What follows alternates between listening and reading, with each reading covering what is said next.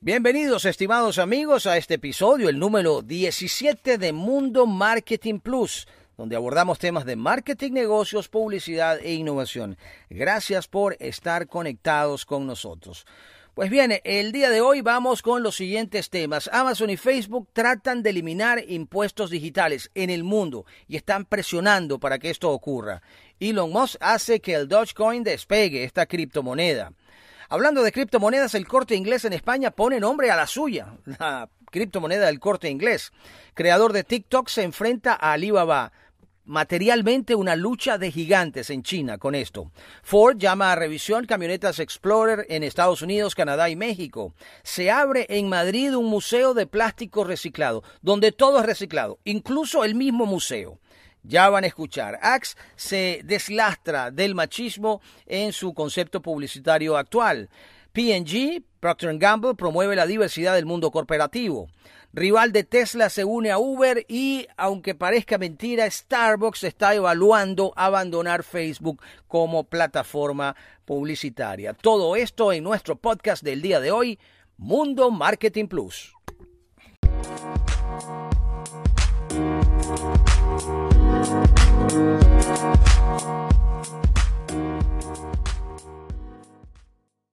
Muy bien, arrancamos amigos. Gracias por estar conectados con nosotros en nuestro espacio de marketing negocios, publicidad e innovación. Bueno, arrancamos como es habitual, con la campanada.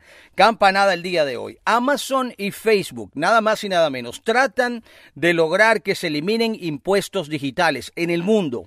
Los grupos que representan a las mayores empresas estadounidenses de Internet como Amazon o Facebook pidieron a Estados Unidos que negocie la eliminación de los impuestos a los servicios digitales que se cobran en distintos países. Los gravámenes impuestos por Austria, India, Italia, España, Turquía y el Reino Unido tienen un costo para las empresas estadounidenses de 3.100 millones de dólares al año. Eso lo ha señalado Rachel Staley, quien es la abogada de la agrupación Computer and Communication Industry Association en una audiencia con la oficina del representante comercial de Estados Unidos. La audiencia es la primera de varias que tendrán lugar esta semana, al tiempo que la oficina comercial del país evalúa si aplicará aranceles de represalia a estos países, lo que podría totalizar un monto cercano a los mil millones de dólares al año. Eh, a ver, productos que ingresan a Estados Unidos de estos países podrían ser corbatas italianas, zapatos españoles, alfombras turcas, en fin, productos de belleza británicos. Podrían enfrentar aranceles de hasta un 25% anual. Es decir, ellos están diciendo, me cobran con esta moneda, pues yo le cobro a ustedes con la misma, ¿ah? con aranceles. Vamos a ver entonces en qué desemboca todo esto de Amazon y Facebook tratando de lograr que se eliminen impuestos digitales.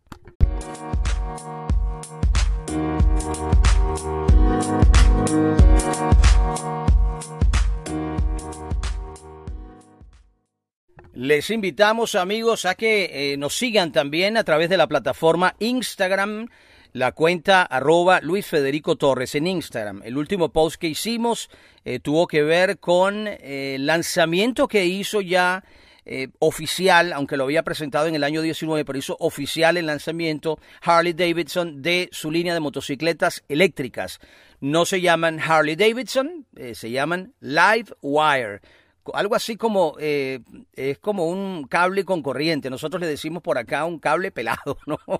un cable con corriente, un live wire. Bueno, ese es el nombre comercial eh, que va a utilizar eh, para las motocicletas eléctricas la marca Harley Davidson, que ha logrado, por cierto, generar un ruido, porque si hay algo característico de las motos Harley Davidson son es el sonido que emite, pues en las motocicletas eléctricas había esta gran pregunta, bueno, si han logrado que tengan un sonido muy distintivo, particular. Así que bueno, Livewire, ese fue el último post que hicimos allí en nuestra cuenta en Instagram, eh, Luis Federico Torres, a, la que, bueno, invitamos a que nos sigan y gracias quienes nos siguen en este momento.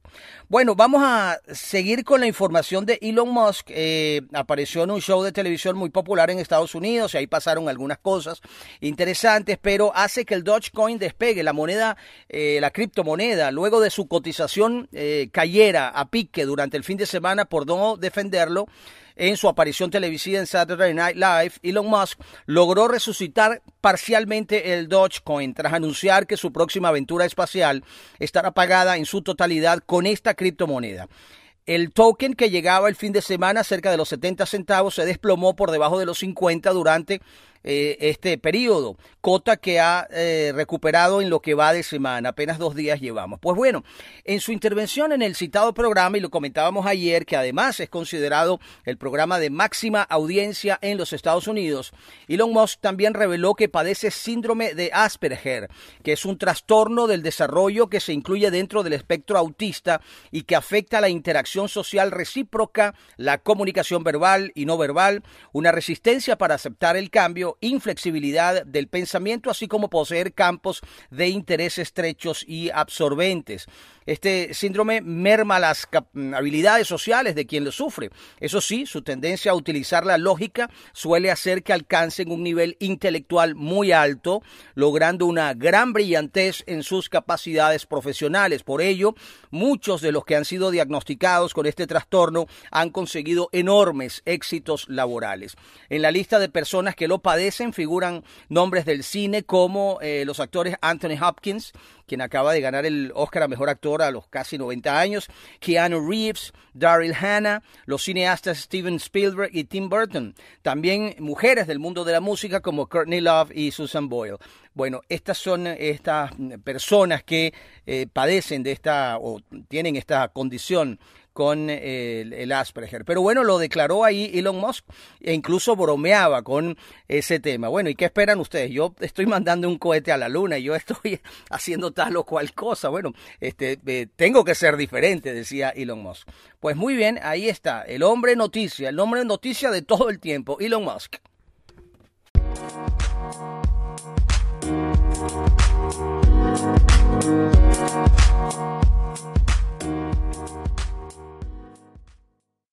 Otra de las invitaciones que permanentemente estamos haciendo desde nuestros espacios es que nos sigan en nuestro podcast Mundo Marketing Plus, una manera eh, muy sencilla de estar conectado con lo último que ocurre en marketing, negocios, publicidad e innovación. Pues se pone sus audífonos allí y en 30 minutos está ya actualizado de lo que eh, viene ocurriendo. Así que eh, ahí está en diferentes plataformas, Mundo Marketing Plus, nos pueden escuchar en tunein.com, es muy sencillo, en anchor.com o anchor.com y en otras plataformas. Mundo Marketing Plus. Bien, vamos a España. El corte inglés, la cadena, la tienda de, departamental, el corte inglés le pone nombre a su criptomoneda. Eh, registró el nombre de lo que podría ser eh, o convertirse en una criptomoneda. El nombre es Bitcore, Bitcore, un juego de palabras con la más popular de las criptodivisas, que es el Bitcoin, y el de la compañía, que es el corte inglés, Bitcore. Ambas marcas están siendo tramitadas en la Oficina de Propiedad Intelectual de la Unión Europea y de esta forma el Bitcoin, rectifico, Bitcore podría llegar a ser una criptomoneda propiamente dicha a una unidad de pago exclusiva para el establecimiento, como los antiguos dólares Disney que se usaban en los parques temáticos de Mickey Mouse o servir como una tarjeta de puntos de descuento para futuras compras, entre otras muchas posibilidades.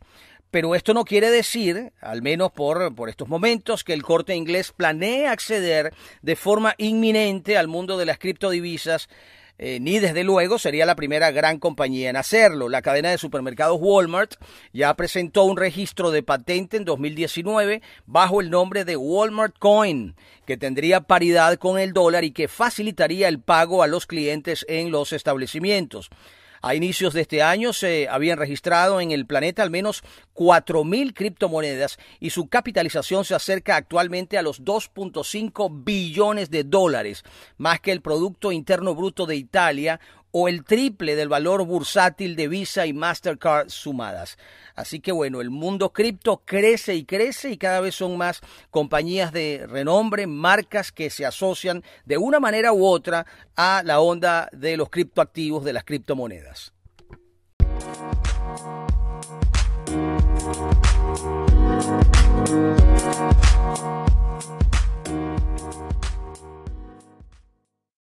Lo que se viene en China es nada más y nada menos que una lucha de gigantes. No hay otra manera de calificarlo. Es así. Por un lado está el gigante Alibaba que ha consolidado su negocio de comercio electrónico en Asia, pero en China pues con mucha fortaleza, por supuesto. Alibaba, la gran plataforma de comercio electrónico, el Amazon de Asia, pues ahora se enfrenta no porque él quiera, sino porque TikTok, eh, la gente de, de ByteDance, eh, que es la compañía dueña de TikTok, está mirando lo que es el comercio electrónico como su potencial desarrollo eh, consiguiente, el que, el que le sigue. Y esto definitivamente les va a enfrentar y esto está muy, muy interesante.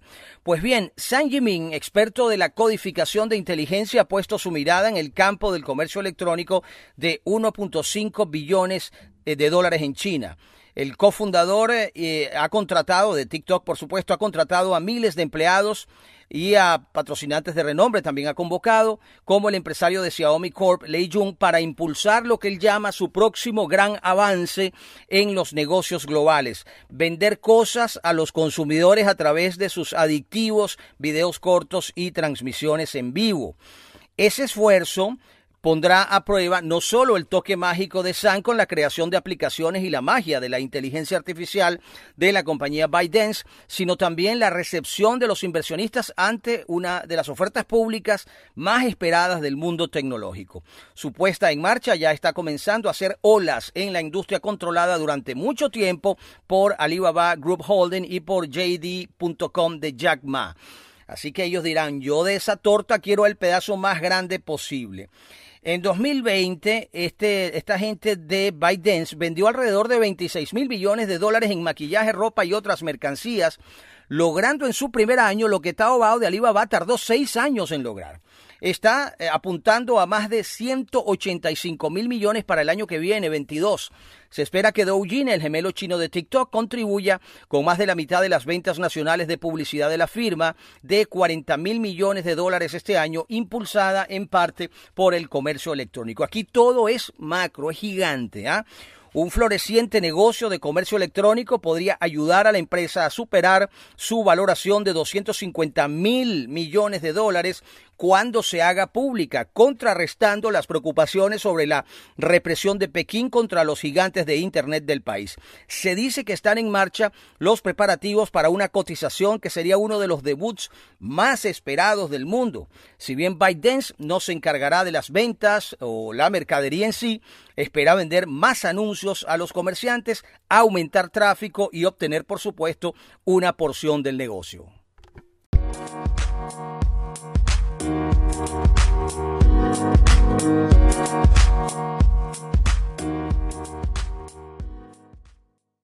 Recuerden amigos nuestros puntos de contacto en Twitter arroba Luis Federico, en Instagram arroba Luis Federico Torres. Allí nos pueden seguir. Por supuesto, nuestro podcast, ahí está disponible, Mundo Marketing Plus en diferentes plataformas. Vamos a hablar ahora de un museo, pero un museo muy, muy particular, damas y caballeros, The Plastic Museum en Madrid. Es el primer museo de plástico, 100% reciclable. Nació en Madrid para dar visibilidad a la reducción del uso de plásticos. El objetivo principal es concienciar a la sociedad sobre cómo contribuyen los plásticos cuando se hace su uso correcto, además de mostrar de forma visual el problema que surge cuando no se hace un uso responsable de este material. De esta manera nace en Madrid un museo que abre sus puertas pensando en cerrarlas y en reciclar su contenido con la finalidad de invitar a la reflexión al ciudadano. Este museo nos permite mm, tomar conciencia de que el plástico en sí no es bueno o malo, sino que depende del uso que nosotros le demos. Eso lo ha dicho José Luis Martínez Almeida, alcalde de la capital en la inauguración del museo. Cabe destacar que The Plastic Museum no solo contiene plástico, sino que está construido integralmente con ese material. En él se pueden encontrar objetos esenciales para el cuidado sanitario, la comunicación, la construcción, la alimentación, la movilidad sostenible. Aseguran que las empresas no solo deben comunicar sobre sus productos y servicios, sino también sobre el papel que juegan en la sociedad. Cada vez es más importante cuidar este aspecto ya que será determinante sobre la regulación que se les acabe aplicando. Este museo estará abierto eh, hasta el 16 de mayo y el 17 Día Mundial del Reciclaje se desmontará para reutilizar y reciclar todas sus piezas, de todo el museo, de todo el museo. Interesante, ¿no? La iniciativa incluye una página web en la que se puede hacer un recorrido por sus salas y piezas, aparte de una campaña de comunicación exterior, audiovisual y de contenidos en redes sociales. Pues muy bien, en Madrid, este Plastic Museum o el Museo Plástico.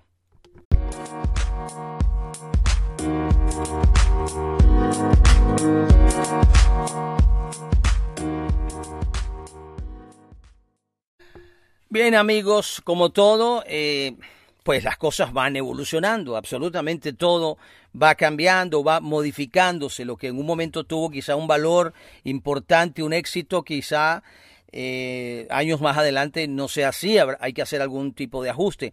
Eso está sucediendo en este momento con la campaña del producto Axe, de desodorantes Axe, productos para cuidado personal eh, para hombres Axe, que eh, enfocaron su trabajo publicitario, sus mensajes a partir de la atracción que podría ejercer el, hombre hacia la mujer eh, toda vez que usa el producto, ¿no?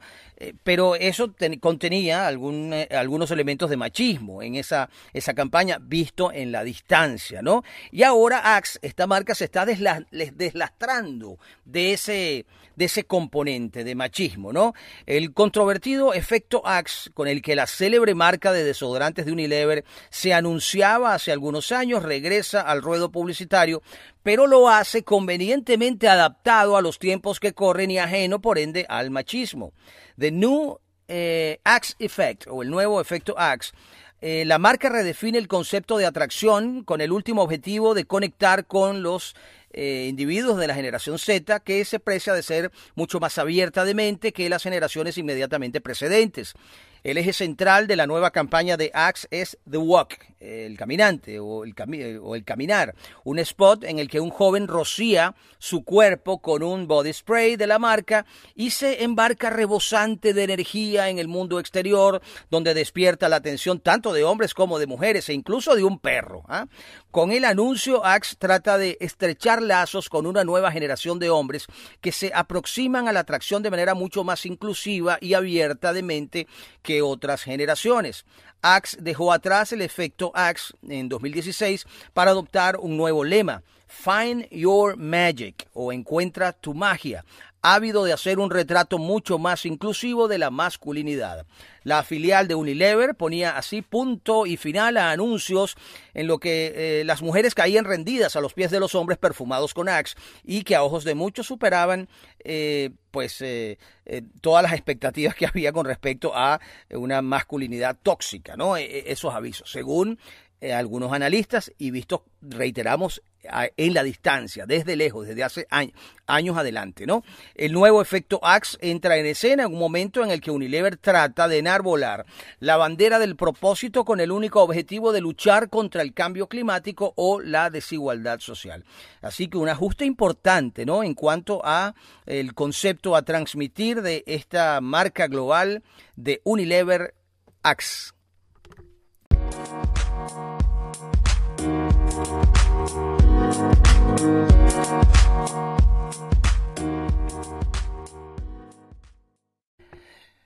Avanzamos amigos con marketing, negocios, publicidad e innovación. Como saben, le llevamos el pulso a lo que ocurre en el mundo de estos aspectos, en estas actividades que tratamos eh, regularmente. Y en cuanto a compañías, a lo que son políticas de inclusión, eh, se están eh, mirando cada vez con mayor frecuencia como organizaciones eh, impulsan, aupan, establecen, digamos, eh, planes y programas dentro de sus empresas para eh, hacer los ambientes de trabajo mucho más inclusivos a personas de diferentes etnias, religiones, preferencias sexuales, etcétera. Las marcas también, en la nota pasada hablábamos de la marca Axe, cómo está reorientando su mensaje publicitario para ser, por supuesto, más inclusivo. Esto tiene que ver mucho con las nuevas generaciones, la, particularmente la generación Z, que tiene una manera de ver el mundo diferente a como la pudiéramos tener eh, personas de otras generaciones. Y las marcas y las compañías pues se dan cuenta de eso y sienten de alguna manera ese, no voy a llamarlo presión, pero sí sienten que deben eh, eh, orientarse por ese camino. Ahora, la gigante Procter Gamble, PG, está promoviendo la diversidad dentro del mundo corporativo. En los últimos años muchas empresas han comenzado a implementar políticas para la inclusión de minorías, pero muchas veces cuando una empresa necesita encontrar nuevos profesionales en el mercado, la búsqueda se convierte en un desafío, ya que no hay formas de identificar si una persona es eh, de un grupo sexual eh, particular, con preferencias sexuales particulares, solo a través de la foto del perfil o el nombre. PNG, con el apoyo del Fórum de Empresas de Derechos, quiere incentivar a las personas a identificarse como tales e incluir el orgullo como una competencia en su perfil profesional. A través de esto, los reclutadores podrán encontrar a estos profesionales de una manera más fácil, además de dar visibilidad total a los miembros de esta comunidad y crear una ola de publicaciones y compartidos eh, llenos de lo que ellos califican como orgullo. El movimiento Pride Skill busca impactar positivamente a la sociedad, dando una nueva mirada a la presencia de profesionales con eh, diversas eh, eh, orientaciones sexuales en el mercado laboral y cambiando las reglas del juego en el mundo empresarial, facilitando los encuentros de profesionales y empresas inclusivas. Dice Procter Gamble, no descansaremos hasta que podamos hacer una diferencia real en la vida de las personas y seguiremos nuestra trayectoria intencional en busca de un mundo donde todos puedan prosperar independientemente de su orientación sexual, identidad de género, etnia, cultura y otros aspectos que los hacen únicos, afirma en un comunicado Juliana Acevedo, presidenta de PNG Brasil.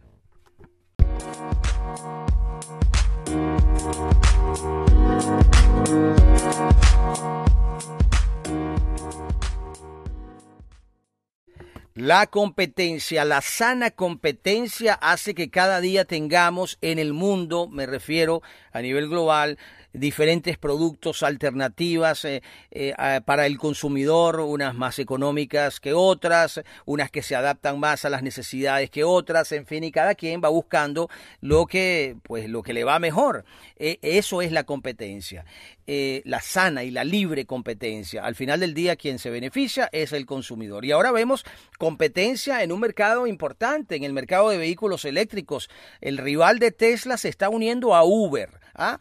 Uber anunció sus planes para un futuro totalmente eléctrico. En el centro de estos planes, eh, de forma sorpresiva, se encuentra Arrival, Arrival, un rival de Tesla que ayudará a la compañía de viajes a desarrollar su propio auto y del que espera iniciar la producción en el año 2023.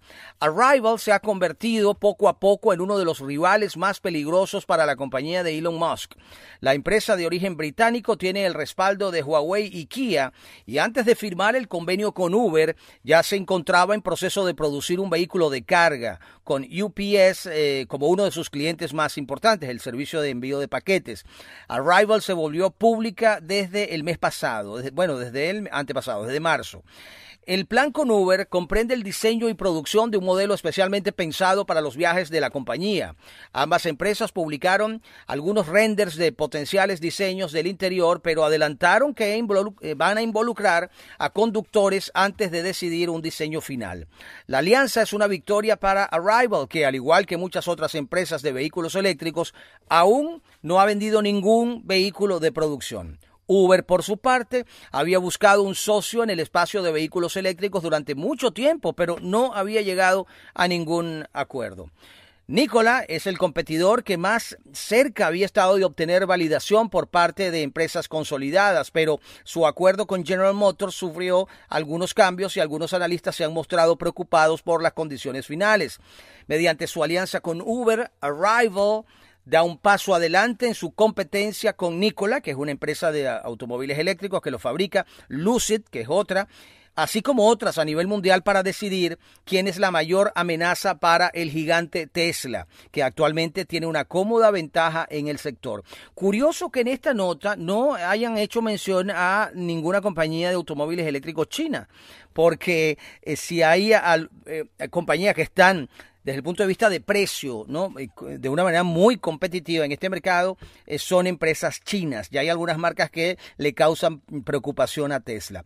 Pero bueno, son vehículos de diferentes, eh, digamos, eh, categorías.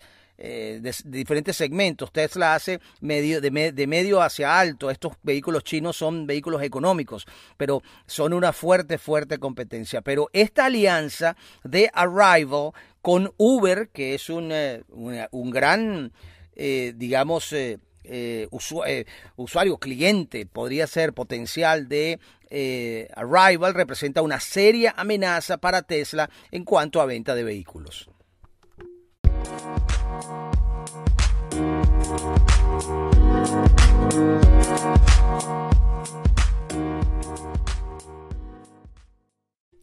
Continuamos amigos.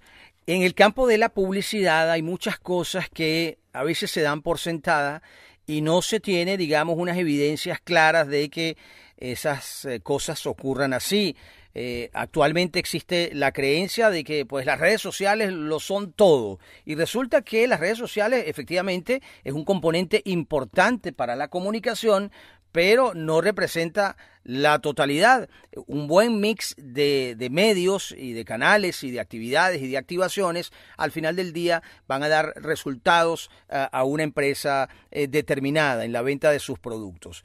Eh, mucha gente cree que, bueno, estar en Facebook y anunciarse en la plataforma Facebook ya es una, digamos, una garantía de éxito. Y, y resulta que grandes empresas en el mundo están viendo que no es así así como algunas empresas ya en el mundo han prescindido del uso de influenciadores porque se han dado cuenta que eh, no les han eh, dado el retorno que esperaban. Entonces eh, esos influenciadores macro de millones de seguidores quizá no le representan para su empresa en términos de venta, de prestigio, lo que podría representar un influenciador que hable a un público en particular determinado, un segmento muy, muy digamos, específico. Quizá que no tenga esa cantidad de seguidores tan alta, pero que sí le hable al público adecuado. Bueno, todas esas cosas están en revisión, pero este caso de Starbucks, que es una super empresa en el mundo, eh, que se ha colado, que quiere abandonar Facebook, no se quiere anunciar más en Facebook,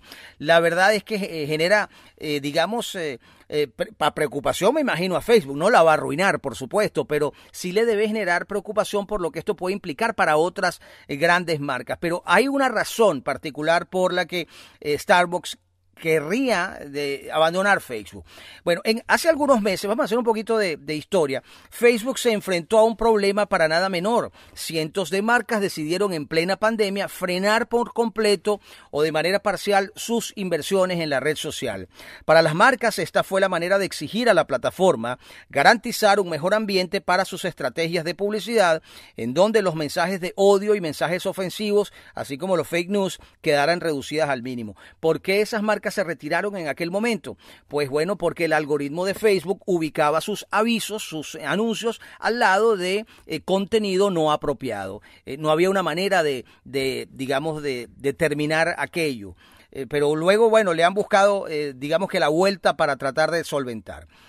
Pero bueno, aunque en aquel momento mucho se hablaba sobre las pérdidas que podría representar ese boicot de marcas, lo cierto es que cuando menos en ingreso a la red social, esta no se vio afectada. Esa fue la, la realidad. No obstante, el asunto pasó factura. Lo que se puso en duda fue la relevancia de Facebook como canal publicitario. Cuando menos así lo concluyó una reciente eh, investigación entregada por Forrester, el cual indica, esta investigación indica que de las 43 empresas cotizadas que participaron en el boicot contra Facebook eh, el pasado verano, solo 7 de las 43 vio una caída en sus ingresos en el tercer trimestre frente al segundo trimestre del año. Las 36 restantes eh, siguieron con una subida en los ingresos de un trimestre a otro, a pesar del el boicot. Bueno, la cosa siguió perfectamente, es decir, podríamos concluir, no necesitaban a Facebook. Eso es lo que dice el estudio. En términos generales, la empresa, eh, estas empresas registraron un incremento en sus ingresos del primer trimestre eso sí, con una caída interanual del tercer trimestre de 2020 frente al 19, que se atribuye, por supuesto, más al efecto de la pandemia que de otra cosa.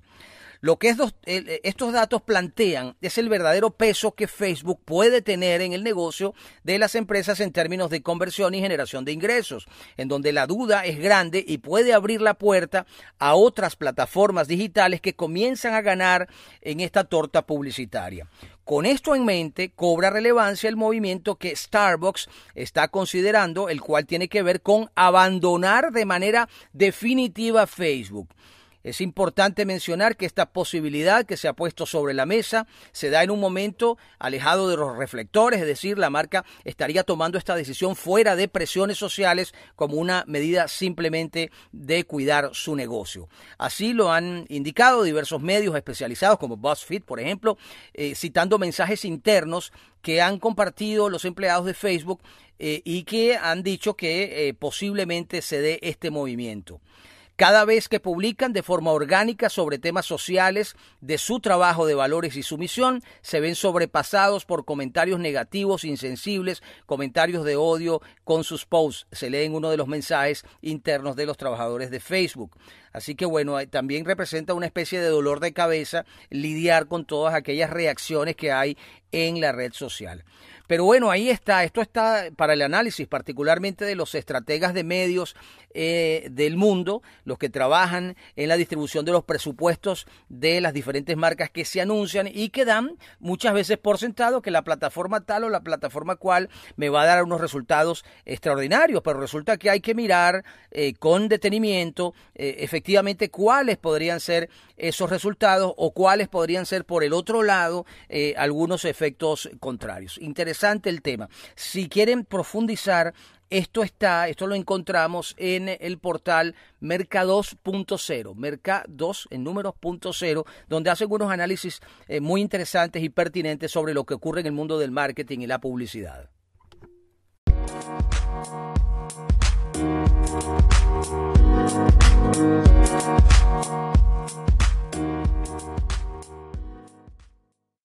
Y hasta acá, estimados amigos, Mundo Marketing Plus, podcast dedicado a temas de marketing, negocios, publicidad e innovación. Un placer estar conectados con ustedes. Les espero en el episodio número 18 para que esté actualizado de lo último que ocurre en, en el mundo del marketing, como decimos, de la publicidad, de los negocios y de la innovación. Cuídese mucho y por acá les esperamos. Hasta la próxima.